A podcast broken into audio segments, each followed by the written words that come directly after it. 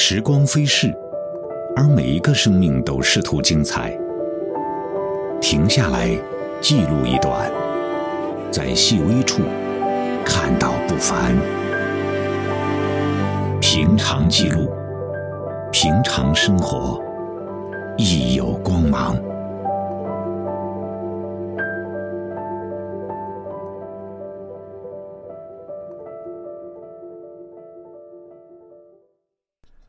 欢迎收听《平常记录》，我是米亚牛。本期节目，我们一起走进唐诗之美，领略唐诗里的中国文化精神。我们选取的是胡晓明教授的文章。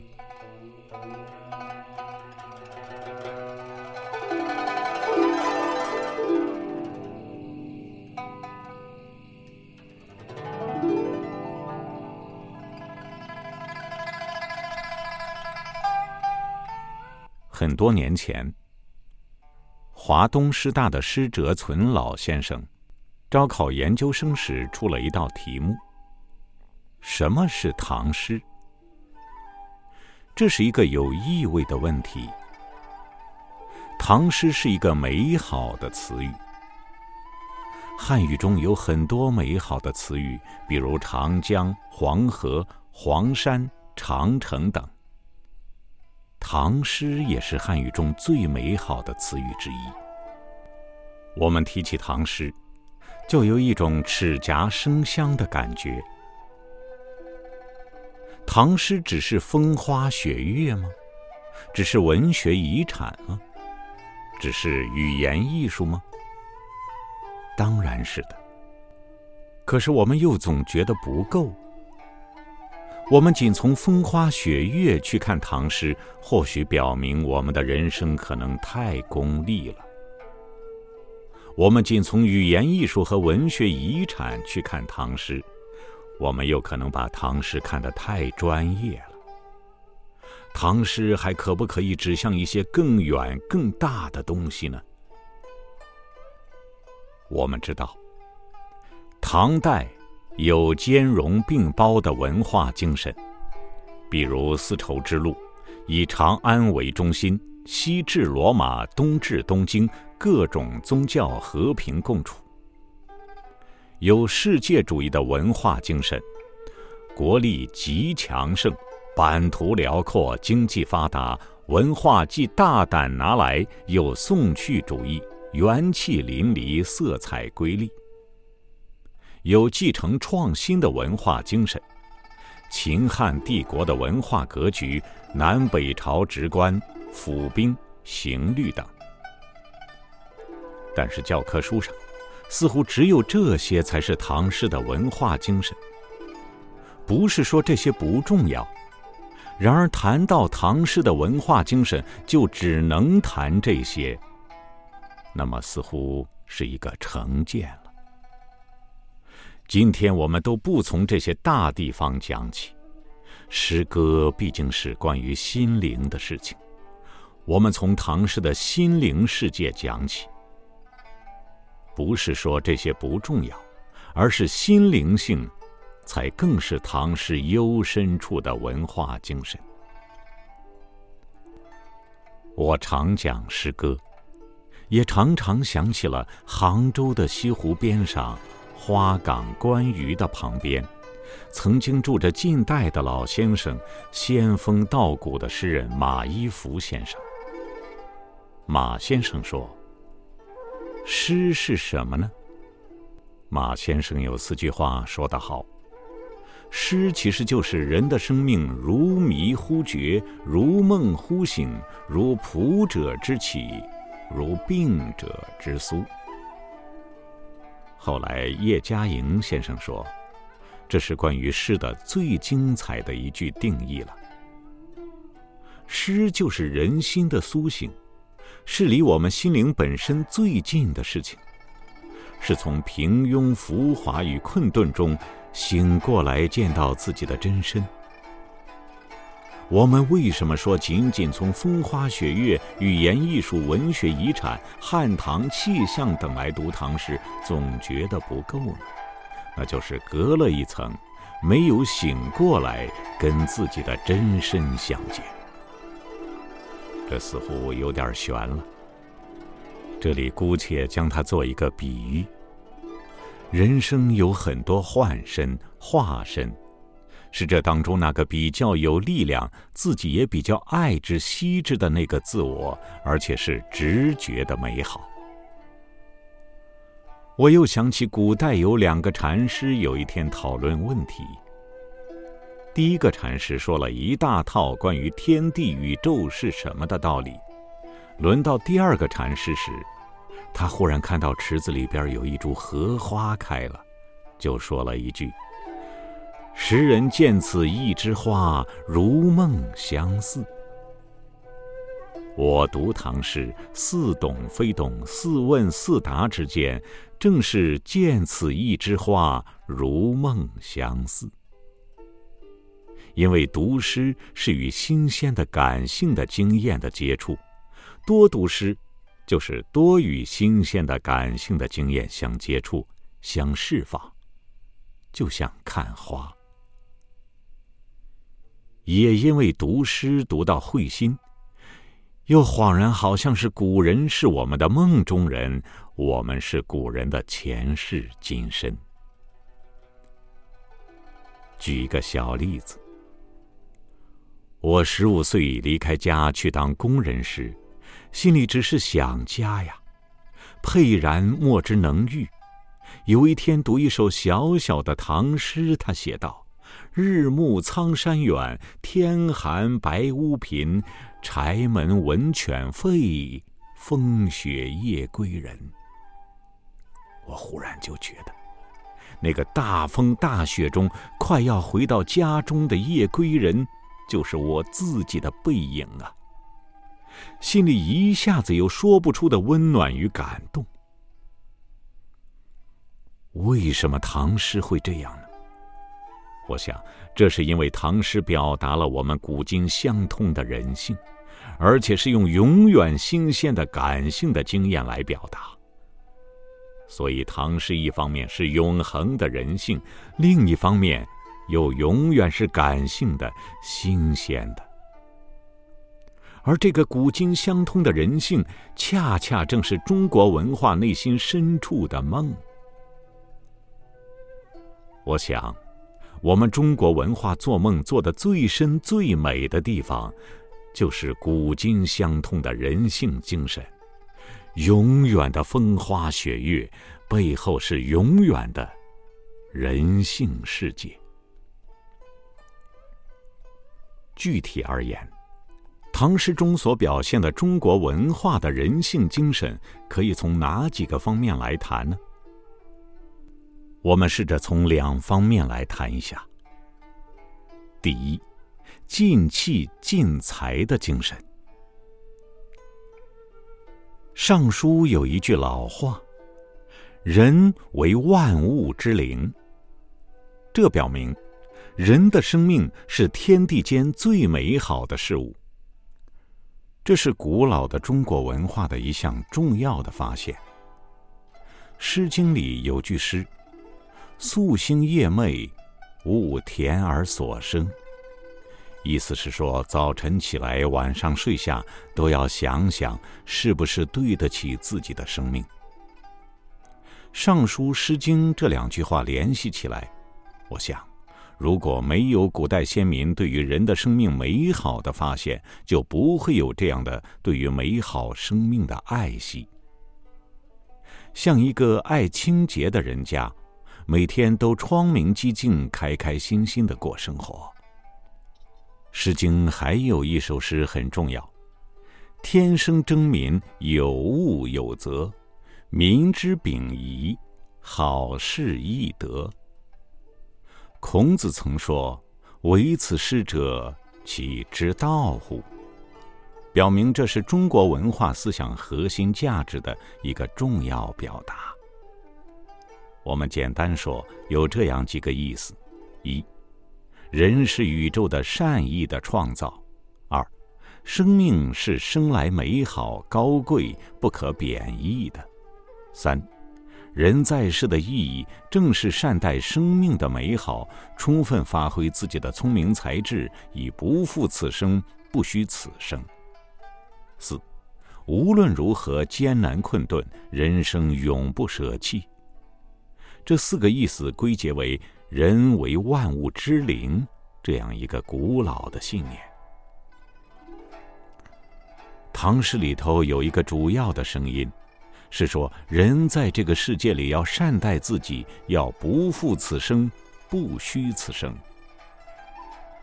我们从简单的常识讲，以诗仙李白为例子，在中国文化浩瀚的长河中有“李白”这个字眼儿，就是一个美妙的亮点。如果说别人尽十分气、十分才，即尽气尽才的生命。而李白是尽十二分三十分。李白一生，集书生、侠客、神仙、道士、公子、顽童、流浪汉、酒徒、诗人于一身，超量付出了才与气。李白的身上好像有光有热要燃烧，有不能已的生命力。这有两个原因。一个是他身上的西域文化因素，热烈奔放、浪漫沛然，莫之能喻。明月出天山，苍茫云海间，长风几万里，吹度玉门关。这首小诗有一个秘密：天山以西是他美好生命的发源之地。另一个因素是中国传统文化，尤其是道家自由超越精神对他的影响。功成身退，永逸江湖归白发。他仍然是中国文化之子。他是中国文人当中最能自尊自爱、最不受拘束的一个典型。李白这个词语，几乎成为真正的文人自爱的一个美好的理想。邓小军教授写文章说，李白的诗有一个意象系统，即太阳、月亮、长江、黄河，有日月经天、江河经地之美。他把他的生命才情挥洒到那个上面去了，他连普通的送别都要写到天上去。杜甫。让人想到一个“后”字，结实的扎根在地上。他最后死在回中原的船上，伏在船上写诗：“战血流依旧，军声动至今。”中国唐代诗学的两座主峰，一个是天的精神，一个是地的精神。真实做人，积极用事。不管他们有没有建立什么工业，他们的生命是活得有声有色、有光有热。他们对于他们的时代、社会是尽心、尽气、尽才的。他们并没有从他们的时代得到什么，他们的时代却因为他们的存在而伟大。唐代第二线的大诗人，韩愈。柳宗元、白居易、李商隐、杜牧等，都是做人做事有担当、有作为的。韩愈一生，闻其八代之衰，道济天下之逆。柳宗元一生最突出的是参与王叔文集团的政治革新，被贬谪的后半生不屈身降智，又做出了影响深远的政绩。白居易最大的亮点是领导了中唐的新乐府运动，为歌声民病，愿得天子知，让诗歌文学发生社会良心的作用，这深刻影响了后世中国文学。李商隐与杜牧都是博学多识、才华盖世的士人，不仅仅是诗人。正是他们压抑的才华得不到实现，才成全了他们美丽的诗歌。从某种意义上说，他们的诗歌正是他们不负此生、不虚此生的明证。所以，我们可以说，唐代的第一流的诗人，个个都是要拿出自己生命的美好，要做一点事情，都是想要让自己的才智充分得到表现的。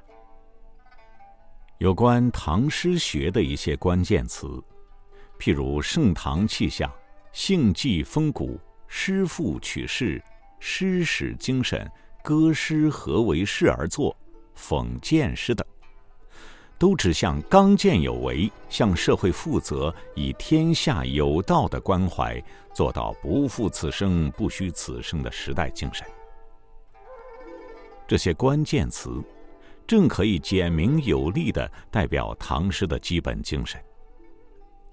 唐人对唐代人的诗歌评论，也是推崇静气的精神。譬如盛唐诗人任华记李白时写道。古来文章有能奔逸气颂高阁，清人心脾，惊人魂魄。我闻当今有李白。可见我们不是无根据的。白居易说：“天意君须会，人间要好诗。”高度概括了这种时代精神，表明好诗是天意之所在，天意之肯定。那是一个要好诗的时代，诗人最懂得这个道理。他们是要让天下都成为美好的诗。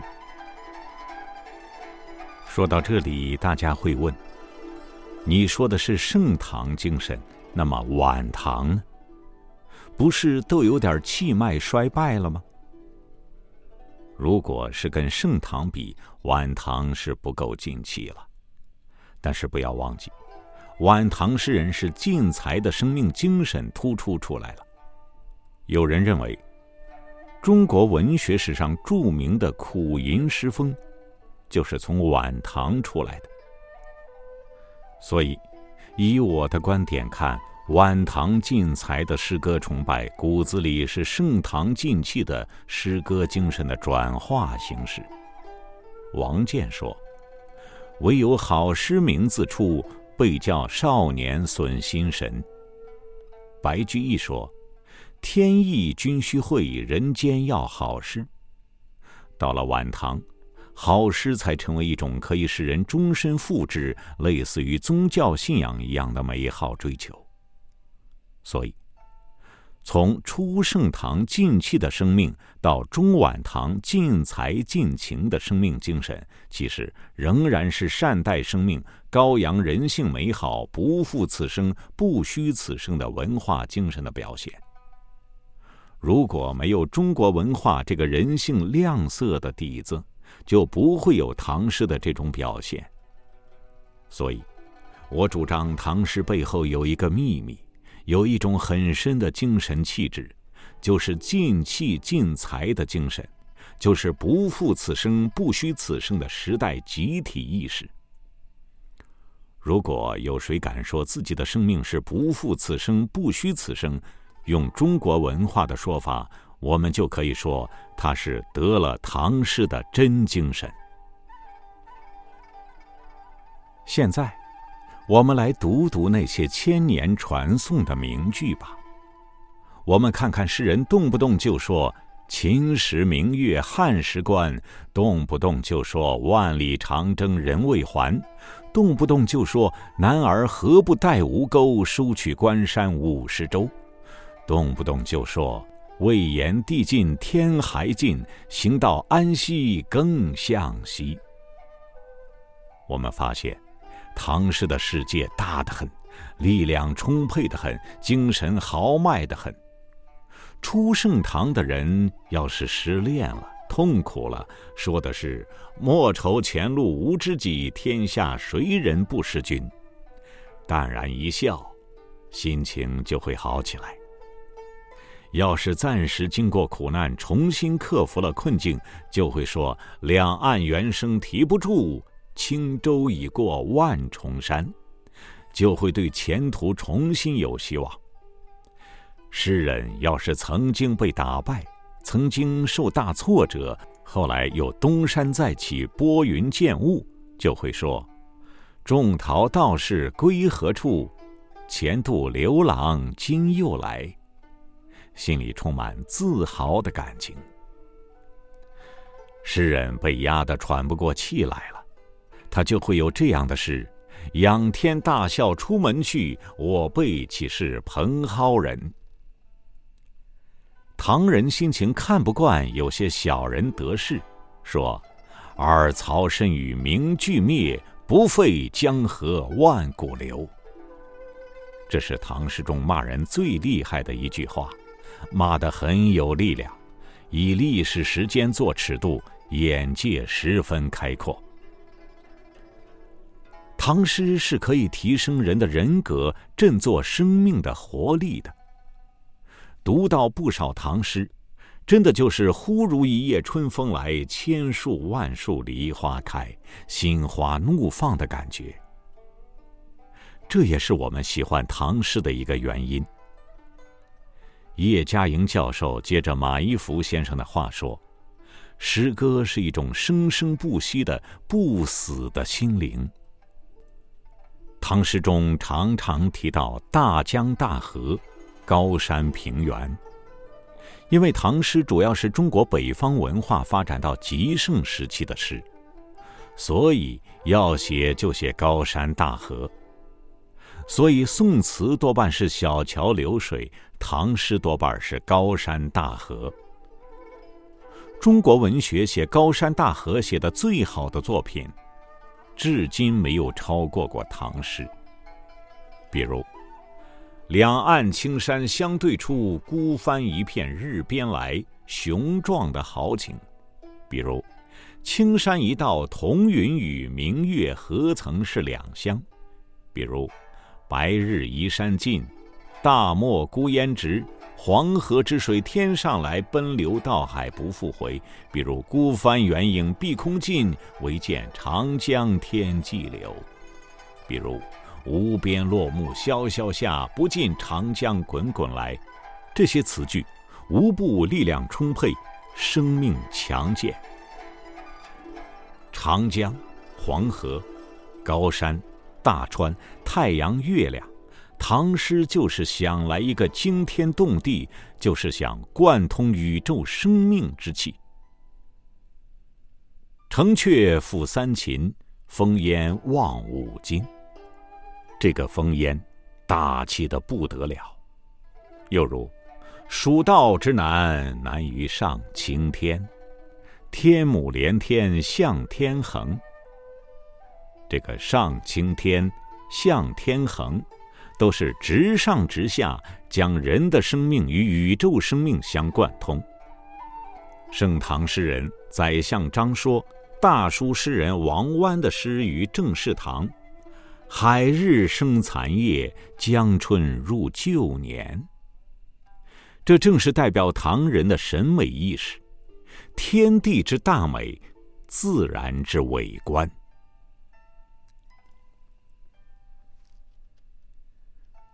这里是平常记录为您讲述的唐诗与中国文化精神。作者胡晓明，我是米阿牛，感谢您的收听，欢迎下期继续收听。